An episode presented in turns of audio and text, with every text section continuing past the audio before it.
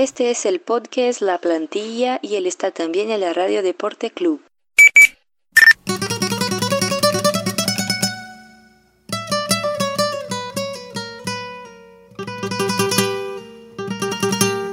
Bem-vindos! Salve, salve rapaziada! Começando aqui mais um podcast La Plantilha. Você sabe que o podcast La Plantilha é o seu canal com o Campeonato Espanhol, La Liga. E é claro que eu já te convido para seguir a gente lá nas nossas redes sociais, no arroba AmplitudeFC em todas elas: YouTube, Facebook, Twitter e Medium, onde a gente comenta bastante sobre futebol e a gente está atingindo números que deixam a gente muito, muito felizes nesse, nesse início do nosso projeto. Então não esquece de dar uma chegadinha por lá. Também te convido para dar uma chegadinha no site do HTA Esportes, onde os nossos conteúdos estão saindo por lá também. E também, é claro, no site da REC, Rádio Esporte Clube, onde o nosso podcast também sai por lá.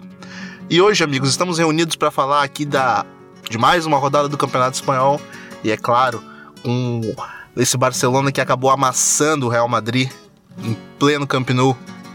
E para isso eu tô com os meus parceiros de sempre do La Plantilha, diga lá, Smackneto, como é que você tá, mano? Salve Nato, salve ouvintes do La Plantilha. É uma rodada de El Clássico demolidor, digamos assim. 5 a 1 Barcelona, a gente resolveu fazer um programa especial sobre esse jogo, sobre o panorama entre Barcelona e Real Madrid.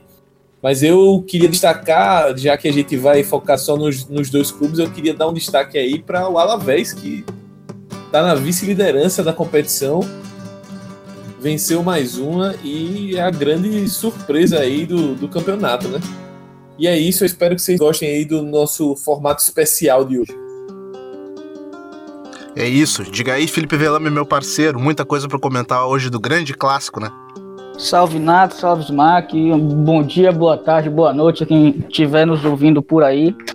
Muita coisa para falar. O clássico, mais um clássico absurdo, né? Eles, eles costumam ser nesse nível, costumam ter essa categoria, mas grande jogo, repercutindo até hoje com a demissão recente, agora no momento da gravação, acabou de sair a notícia da demissão de Lopetegui. Continua reverberando, vai continuar ao longo da semana. Então, vamos lá que tem muita coisa para discutir. Vamos nessa então, que tem muita coisa para discutir. E a gente já começa por essa notícia aí do que o Felipe acabou, acabou colocando, mas que a gente vai, vai acabar debatendo aí ao longo do nosso bate-papo aqui no La Plantilha, o Smack Neto. 5 a 1 pro Barcelona, sem chance pro Real Madrid, né? Exato. Foi um jogo de dos 90 minutos de, de partida, 90 e poucos. A gente pode falar aí que 70, 75 minutos foi de domínio do, do Barcelona. É, o Real Madrid teve um momento ali no segundo tempo, na volta do intervalo, que quase conseguiu é, empatar o jogo, teve uma bola na trave com o Modric depois do gol do Marcelo. Parecia que a, a estratégia do, do Lopetegui em é, simular um, um esquema liberando mais os alas com o Lucas Vasquez, que entrou no segundo tempo, e o Marcelo é, iria surpreender o Barcelona, mas o Barcelona soube se, se adaptar depois desse momento difícil e depois que marcou o terceiro gol, deslanchou. O Soares teve uma grande atuação, é, uma grande atuação do Sérgio Roberto também no, no jogo. O trio de meias, de meio campo do Barcelona com Busquets, Rakitic e o Arthur foram simplesmente fantásticos no jogo. Dominaram por completo ali o setor e impôs uma derrota vexatória para o Real Madrid, que, como o Felipe já mencionou, acabou sendo a gota d'água para a direção do Real Madrid, que entendeu que era hora de uma troca no comando técnico. Inclusive, na nota oficial lançada pelo clube, menciona que a direção do clube, a junta diretiva, como eles chamam lá na Espanha, entendeu que era inadmissível um clube que tem oito jogadores disputando a bola de ouro da França, a, da France Football, é, está com um desempenho tão ruim e ter jogos tão ruins como o do final de semana. Então acabou sobrando para o técnico, como a gente já vinha mencionando aqui no podcast em programas anteriores, né?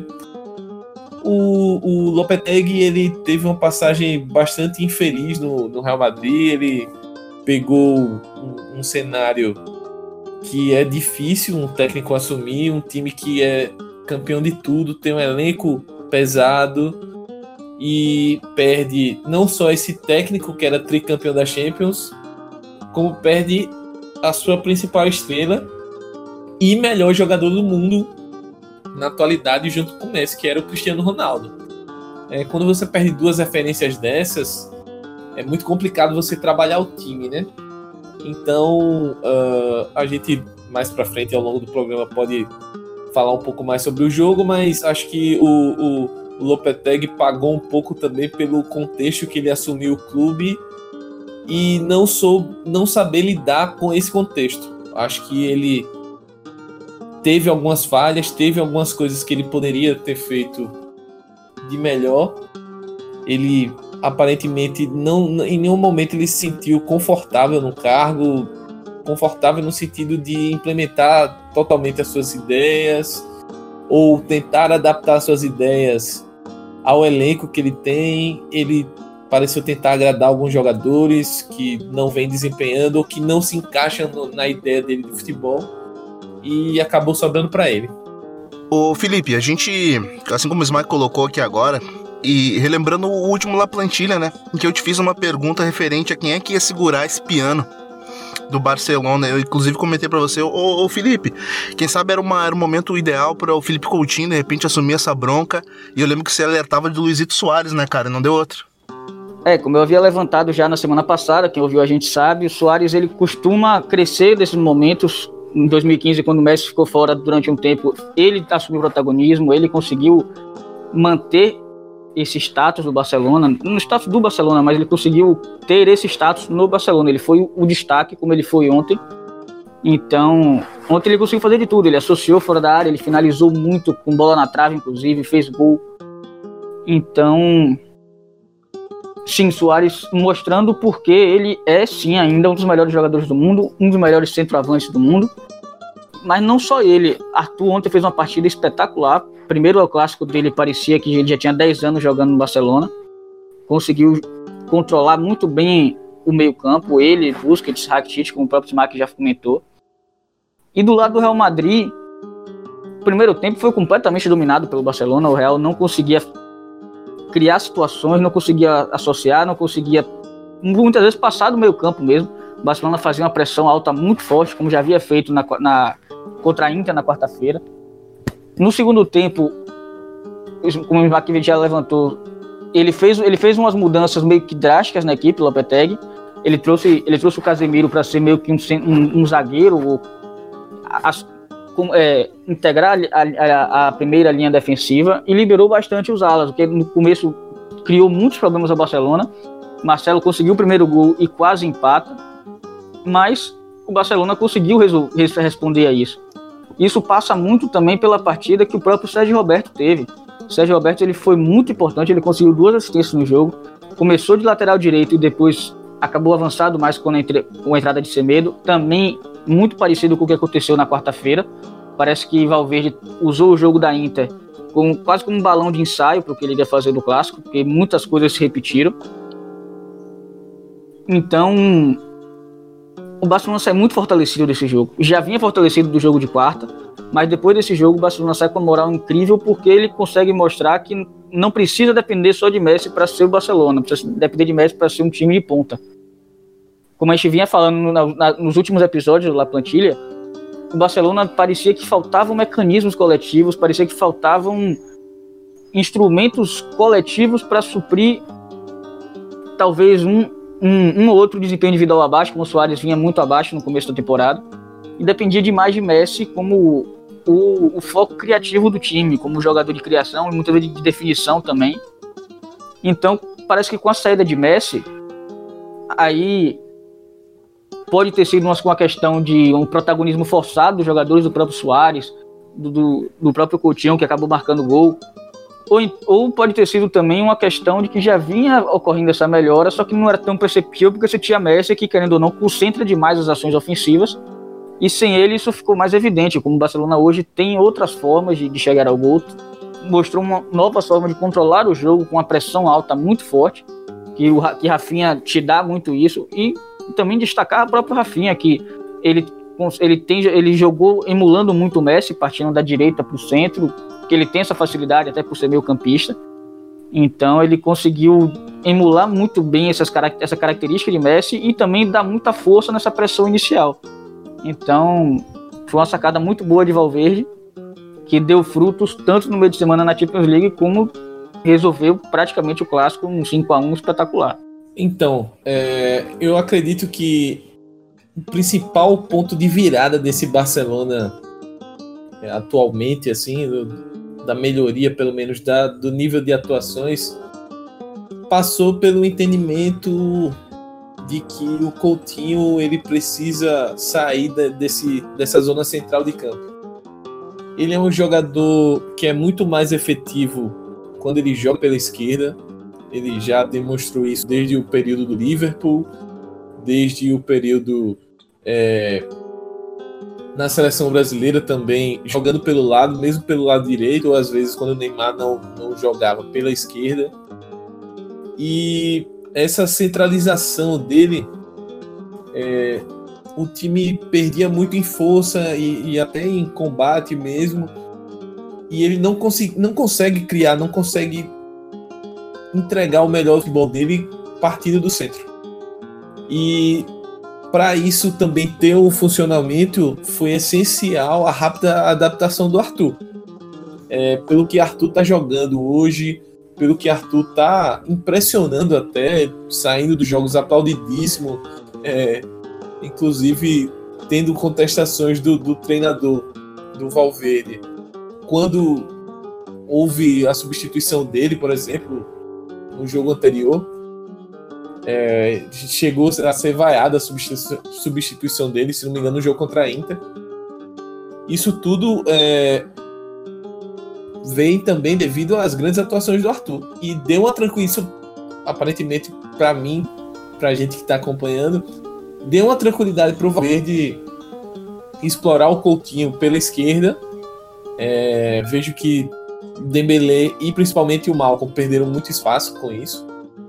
Mas foi assim que o time se encontrou, tá se encontrando na temporada. É, vejo o Barcelona com, ainda com alguns problemas defensivos, mas é, é, são coisas que são ajustáveis ainda. A gente ainda não chegou nem na metade da temporada, então são coisas que o time vai evoluindo. Mas agora está vendo um caminho do Barcelona. A gente está vendo um, uma ideia de jogo mais fortalecida, as peças se encaixando, o Soares subindo de produção. E, e esse time parece que agora vem forte, vem crescendo e vem é, é, se aproximando cada vez mais do que a gente acreditava lá no início, quando a gente fez o, o podcast de prévia do, da La Liga, do que seria a temporada do Barcelona com todos os reforços que foram trazidos. Eu acho que o Barcelona está chegando é, no momento da temporada em que parece já estar definindo a sua ideia de jogo, a sua planificação de jogo, está encontrando as suas ideias e está encontrando, é, começando a encontrar também é, situações, é, como é que eu vou dizer, circunstanciais de jogos, como por exemplo é, a, a, o avanço do Sérgio Roberto no clássico foi essencial. Ele é, quando ele colocou o Semedo ali no, na lateral direita e avançou o Sérgio Roberto, o time ganhou muito e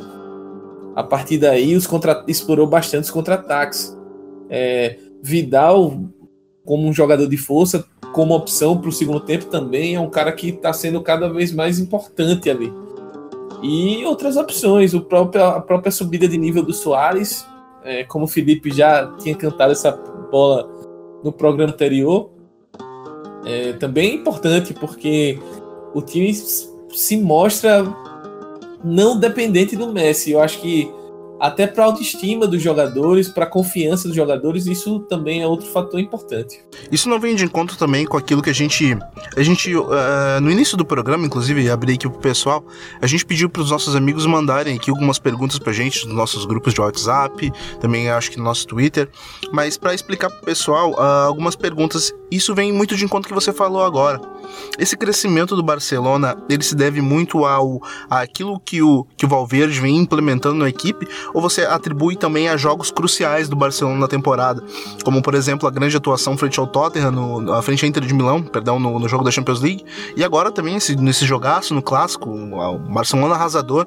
Isso mostra também que o Valverde tem um grupo na mão, né? Porque assim que ele, ele detectou ali o avanço do Real Madrid na, na segunda, na segunda etapa, quando o Real Madrid começou a explorar bastante o lado direito do Barcelona, ele, ele inverteu, ele colocou um Semedo de repente para tentar trancar as investidas do Marcelo pelo lado esquerdo e colocou um Dembélé que foi que participou do, praticamente do, dos últimos três gols ali do, do, do, Barcelona. Isso mostra que, que o Valverde, além de ter o grupo na mão, o Barcelona também cresce nesses jogos decisivos, né?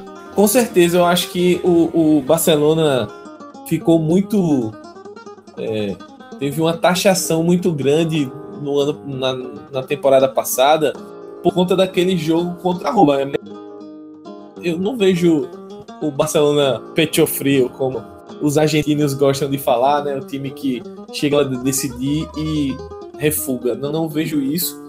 Eu acho que o, o jogo contra a Roma foi um, um, uma exceção. Eu vejo que o Barcelona é uma equipe que precisa. É, as peças precisam saber exatamente o que estão fazendo, quando e como estão fazendo, é, e se sentirem confortáveis. Eu acho que o Valverde está começando a encontrar isso. É, tem minha, não, não acho que o Valverde seja o técnico dos sonhos, do, do, do ideal, do croifismo, é, das pessoas que imaginam o Barcelona encantador, do Guardiola, etc. Eu não acho que ele seja esse nível mas eu acredito que. É, acredito que o Barcelona ele tem tem um, um, um, uma coisa nessa temporada tem tem um, um feeling que vai dar um passo à frente é, fora essa questão de atuações eu acho que um, um clássico desse sem o Messi e você conseguir golear o seu principal rival é, mostra que a equipe está sim mais comprometida, mais focada, mais uh, com aquela com aquela fome, sabe? Que talvez o Barcelona tenha perdido um pouco por ganhar muito, mas eu acho que isso está de volta. Eu acho que o sentimento de querer, até pelo Real Madrid ter ganho as últimas três Champions, eu acho que tem esse sentimento de querer se sobressair cada vez mais e talvez isso tenha contagiado o elenco e o Verde tá sabendo mexer com isso, aparentemente. Ô Felipe, mais uma goleada aí do Barcelona. O Mismark colocou que pra gente uh, essas coisas têm acabado virando rotina um pouco na vida do Real Madrid, né? A gente lembra que também não é a primeira goleada em que o Barcelona consegue aplicar no Real Madrid sem o Messi. O quanto isso é, é significativo uh, para as pretensões do Real Madrid ao longo do ano, porque a gente sabe que o Real Madrid ele tem uma cobrança muito forte pelos reforços que fez, buscou um goleiro de ponta, buscou uma revelação do futebol sul-americano que praticamente não jogou até agora. O quanto isso uh, explica o, o, trabalho do Lopetegui. Lopetegui que foi sacado da seleção espanhola em meio à Copa do Mundo, por, por ter acertado com o Real Madrid e agora toda essa pressão que o Real Madrid vem enfrentando, cara. Como é que como é o, o que o que, que o Real Madrid tem daqui para frente para de aposta ainda pro ano? O que que fica meio distante, né, o Campeonato Espanhol pro Real Madrid. Será que ele vai apostar tudo agora na Champions League porque o Real Madrid ele acabou acabou patinando aí, outros times já avançaram, como o próprio Smack falou, o Alavés aí já encostou também na, nas cabeças. E o Real Madrid afundado na crise, né, cara? O que que resta para esse Real Madrid? Cara, vamos lá, por partes. Primeiro lugar, eu acredito que o Real Madrid, assim como tem sido de praxe no clube em clubes grandes brasileiros nos últimos anos, tem criado dificuldades excessivas para si que não tinha necessidade. Ponto 1. Um. essa cobrança excessiva, absurda de ter que ganhar sempre, de não poder se ter um tempo de adaptação, de não poder se entender que existe, existia uma queda grande, uma quebra grande de estilos entre o que se vinha praticando no clube até o ano passado, da temporada passada, que começou a se praticar no clube com o Lopetegui esse ano, você tira qualquer tipo de jogo de cintura, qualquer tipo de, de, de tolerância mesmo que poderia ter acontecido. Ponto 2. Sim, os resultados foram muito piores do que se era esperado, muito piores até do que você pode dizer tolerável no sentido do tamanho do clube do Real Madrid e dos jogadores que tem. Mas, ao mesmo tempo, a gente sabe o peso que dá a uma temporada de um clube, uma troca de técnico brusca assim no meio da temporada, espe especialmente depois de uma derrota em clássico. É, o próprio Casemiro ele deu uma declaração muito forte no, no final do jogo, dizendo que o 5 a 1 do, do, do clássico era um retrato do, da, temporada do Real Madrid. Ou seja, ele dizia que isso era né, nossa temporada. A gente precisa jogar mais. Né? A culpa é dos jogadores. Os jogadores precisam correr mais, precisam lutar mais, precisam dar mais a cara, como ele falou. E que não seria uma culpa do técnico. Então, parecia que até você tinha um elenco que estava, se não fechado, mas publicamente comprometido com ele, se comprometendo publicamente. Sérgio Ramos também já dado declarações nesse sentido. Então... O próprio Isco, né, Felipe? No meio da temporada, Sim. uma declaração forte contra, contra o Cristiano Ronaldo, né? Claro, questão de Isco disse que não, eles não sentiam falta de quem não queria estar com eles, de quem abandonou eles, algo nesse sentido. Mas é aquela questão, o Real Madrid tem condições de apresentar muito mais do que apresentou até agora. O Real Madrid tem um elenco fortíssimo, muito acima da média do campeonato espanhol, até acima da média na Europa, se você pensar de, inclusive no que tem feito nos últimos anos, mas precisa mostrar mais. A gente já vinha falando há algum tempo. Sim, era uma questão de, de, é, de problemas, de problemas estruturais nos coletivos, táticos, mas também você tinha suas principais peças muito abaixo. Você tinha um Benzema que não conseguia fazer gols, você tinha um Isco abaixo, um Kroos muito abaixo, entregando jogos, inclusive, como foi o do CSKA. Você tinha um Modric irreconhecível se você pegar o final da temporada passada, a Copa do Mundo, o Modric muito abaixo. Não dá para acreditar. Se, se, você não tivesse visto nada de Modric até agora, e você dizer isso aí foi quem ganhou o melhor jogador do ano passado, eu acho que as pessoas teriam uma dificuldade de acreditar nisso. Marcelo tem tido lampejos bons e também jogos muito ruins. Então, quem chegar, acho que vai precisar, em primeiro lugar, muito mais uma, uma recuperação da confiança, um trabalho de elenco muito forte e, e aí você pensa que ah, o Real Madrid estava sondando Conte. Conte teve problemas seríssimos de relacionamento no Chelsea. Conte demitiu o Diego Costa por mensagem, perdeu o vestiário completamente. No final do Chelsea a situação estava insustentável. Exatamente o que eu ia dizer, Felipe, porque de repente não é um, um momento para um bombeiro? Será que é o Conte que seria esse bombeiro pro, pro, pro Real Madrid, cara? Cara, é, é, é você dizer que você precisa é, você precisa de, de sobriedade, você não pode beber mais e você vai ver no alambique. É mais ou menos isso. Você precisa de, um, de alguém que, de, que reestruture esse grupo.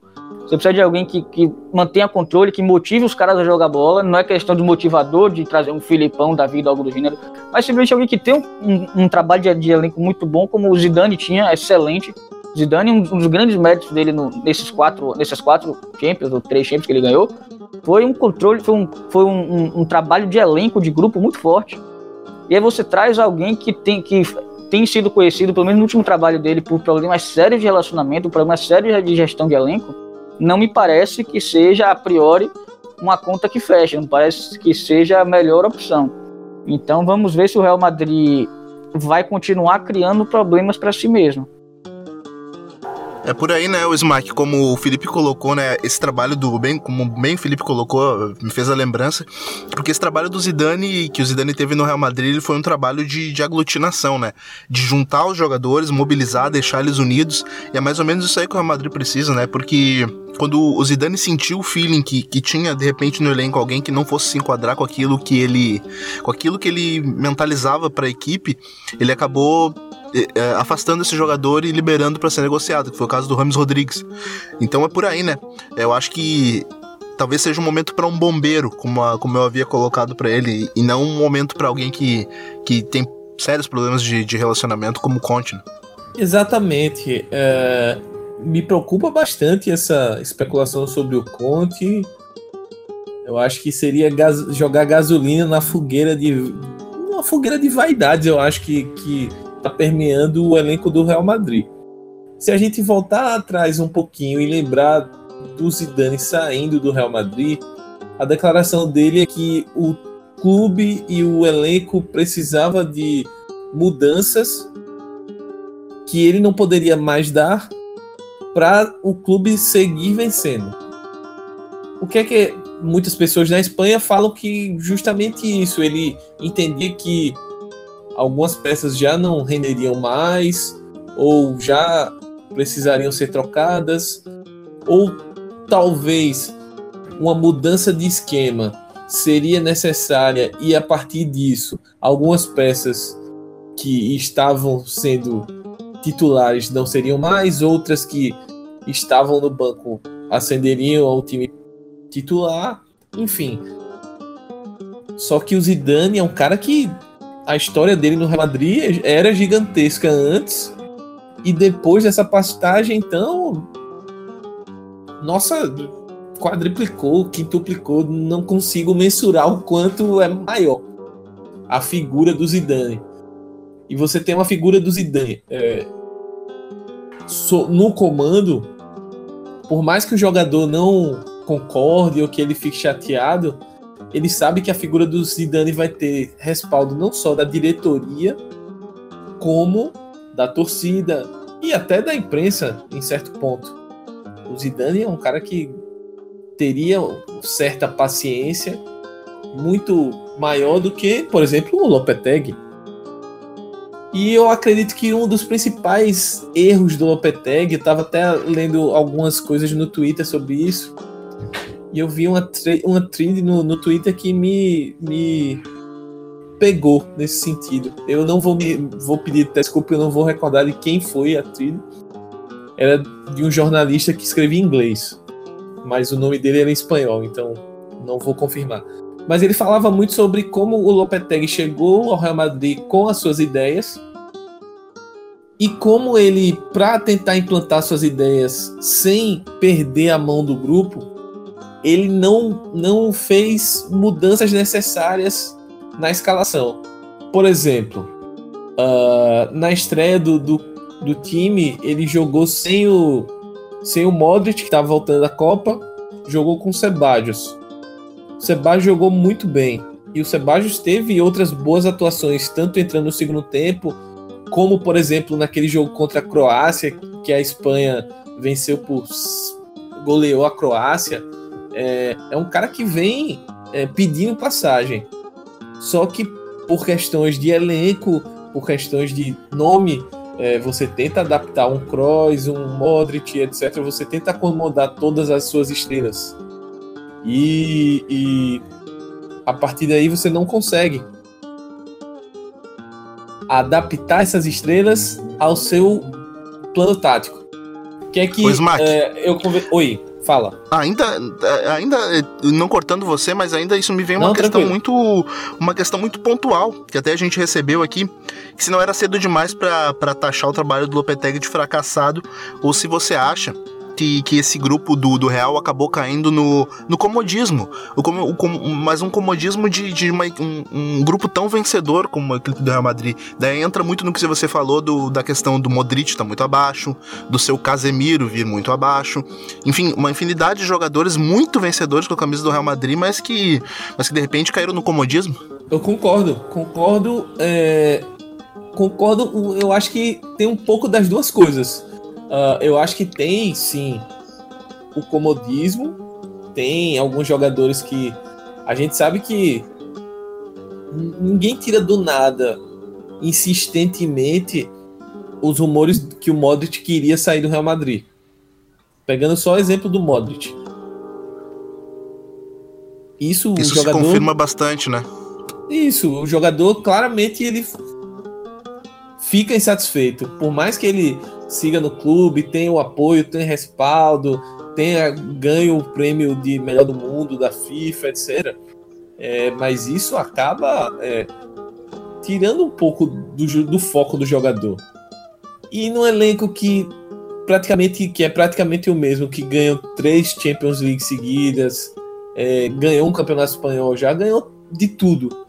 É, às vezes você não necessariamente você precisa, sei lá, vender todo 3-4 e trazer 3-4, mas às vezes você rotacionar o elenco, por, voltando ao exemplo do Sebastião, pô, você tem um, um Sebastião que está voando ali, você tem um Odriozola que é muito pouco utilizado, não que ele tenha feito partidas gigantescas ali na lateral direita, uh, buscar perspectivas, buscar alternativas dentro do próprio elenco para tentar até motivar os caras que já ganharam tudo, mas poxa, é, a gente sabe como é difícil no futebol um, uma equipe se manter lá em cima por várias e várias e várias temporadas seguidas. É, é, praticamente impossível.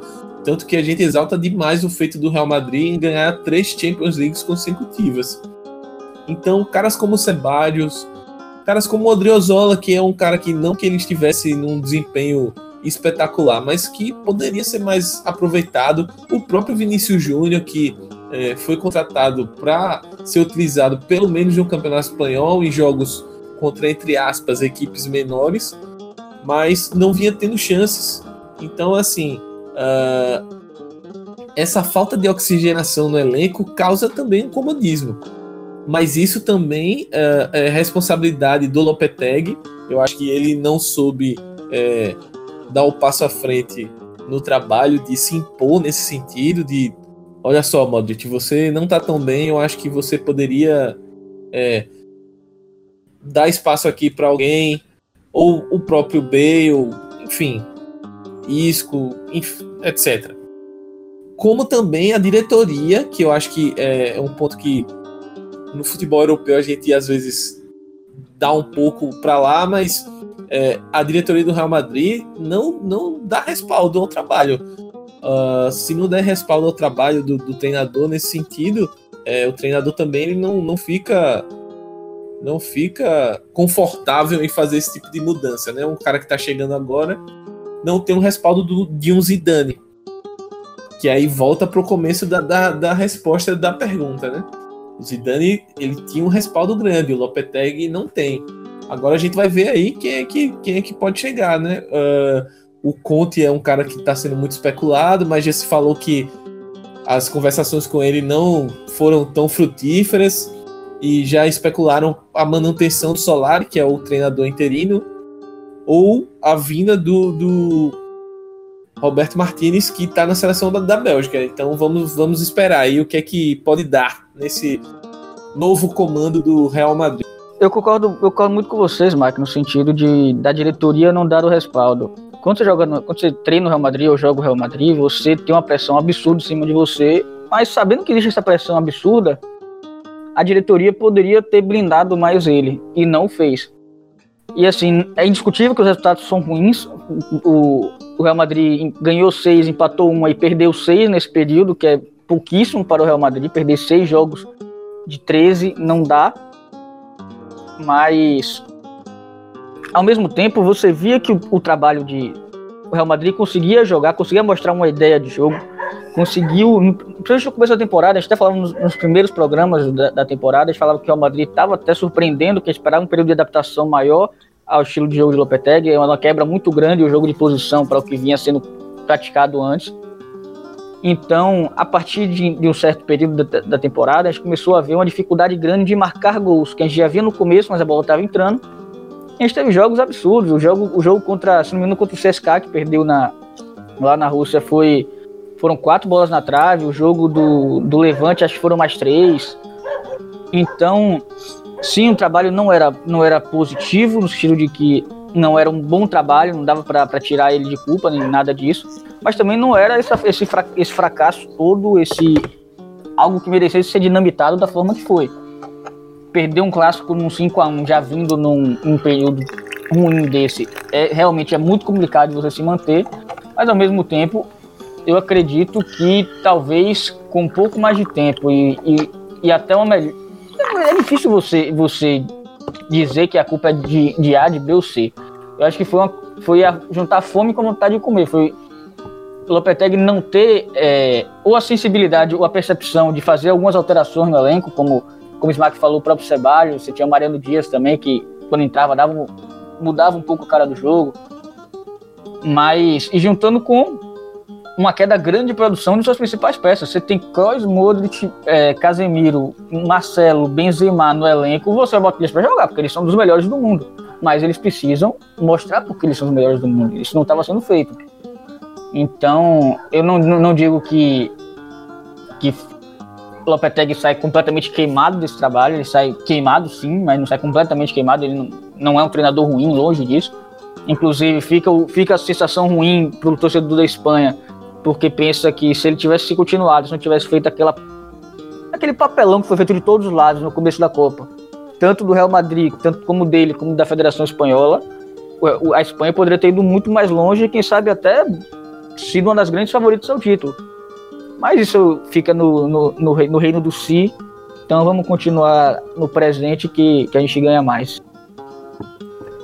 E continuando, continuando no presente, que a gente ganha mais, eu vou passar aqui os, os resultados dos outros jogos, né, rapaziada? A gente saindo um pouco dessa atmosfera do El Clássico, uma atmosfera que toma conta do planeta quando, quando, tem, quando tem esse jogo lá na, na La Liga. Vamos passar aqui então pelas rodadas, rapaziada. A gente teve aí uh, o jogo do, do Atlético. Opa, deixa eu refazer aqui. Então, rapaziada, uh, continuando, seguindo aqui com os jogos da rodada, a gente teve aí o, o Valladolid empatando com o Espanhol, dois, dois, dois, dois, duas equipes que estavam lá em cima na ponta da tabela, acabaram empatando em 1 a 1 A gente teve também a vitória do Girona frente ao Raio Valecano por 2 a 1 Também a gente teve aí a vitória, o empate do Atlético Bilbao em 0 a 0 com, com o Valência. Acabou ficando aí, acabou marcando toca aí a equipe do, do Atlético Bilbao, um jogo no Samamés. Mais um empate do Valência, né? Incrível como o time só é empata. É incrível como o Valência só empata, cara, é verdade. A gente teve aí também a vitória do Celta de Vigo de 4 a 0 frente ao Iber, com o hat-trick do, do Iago Aspas. Levou a bola para casa e ainda empatou em gols com o Stuane no Campeonato Espanhol, 8 gols para cada um. Também a gente teve a vitória do Levante, 2 a 0 frente ao Leganês, e também a vitória do Atlético de Madrid, 2 a 0 frente à Real Sociedade e o, o Atlético de Madrid assumiu a liderança, né, rapaziada? Momentaneamente, né? No, no, no final da rodada de, de, do sábado, o Atlético de Madrid foi líder, mas já foi ultrapassado pelo Barça, pelo Alavés e Sevilha. É, o Alavés e Sevilha venceram também no, no domingo. E o Barcelona, a gente já comentou bastante aí sobre a vitória contra o Real Madrid. Verdade. Teve também aí a vitória do Getafe de 2 a 0 frente ao Betis. O Betis que também é uma das equipes que vem, a gente fala e, e, e parece que não vai, né, rapaziada? O, o, infelizmente o Betis. A gente teve aí também a vitória do surpreendente Alavés, mais uma vitória no campeonato frente ao Real e também a vitória do Sevilha, 2 a 1 frente ao Huesca. Então é isso, rapaziada. A gente vai ficando por aqui com o nosso La Plantilha. Ô Smack Neto, fala aí pra gente. Quem quiser te seguir nas redes sociais, saber aquilo que você está escrevendo sobre futebol, faz o que, meu amigo?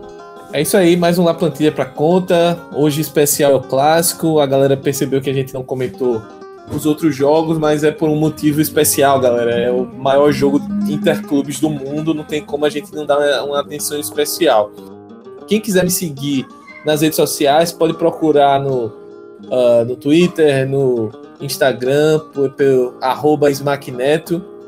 Só seguir lá, ver o que a gente fala sobre futebol é, procurar o nosso Medium, nosso Twitter, nosso Facebook, Amplitude FC. E na próxima rodada ficar ligado, né? Uh, temos Copa do Rei nesse meio de semana, temos Campeonato Espanhol voltando no final de semana aí com jogos do Real Madrid contra o Valladolid, Valladolid que vem surpreendendo, Barcelona pega o Raio Valecano e Vallecas, é, o Atlético vai enfrentar o Leganês, enfim, jogos interessantes aí na próxima rodada. Só jogando na próxima rodada, né, Felipe Velame? Foi um baita programa e um baita clássico também, né? Quem quiser te seguir nas redes sociais, faz o quê, meu parceiro? Salve Nato, salve Smack, mais um grande programa. Quem quiser ver o que eu tô falando de futebol, vai lá no Twitter, no arroba Felipe Velame. Ela que, que eu tô falando umas besteiras lá de futebol. E vamos para mais uma rodada. O Mac já adiantou aí, temos bons jogos. Vamos ver se como o Real Madrid vai, vai se sair com, com o interino, sem, sem mais Lopetegui à frente. Vamos ver se isso vai, vai trazer o famigerado fato novo, como diz aqui no Brasil, de dar uma balançada, dar uma sacudida no time, ver se, se sai alguma coisa. E demais, seguir assistindo futebol, seguir acompanhando a La Liga, tem muita coisa bacana para acontecer. E vamos que vamos. E vamos que vamos. Não esquece de seguir a gente nas nossas redes sociais, reitero o convite para você. Chega lá no nosso Twitter, no arroba AmplitudeFC, também a mesma coisa no Facebook, YouTube, onde sobem nossos programas, e também lá no nosso Medium, onde a gente comenta bastante sobre futebol. Não esquece de avaliar bem a gente também nos nossos agregadores de podcast, a gente está em todos eles, inclusive no Spotify. Quanto melhor você agregar, mais gente fica conhecendo o nosso trabalho. Então é isso, rapaziada. A gente se vê no próximo La Plantilha. Tchau, tchau.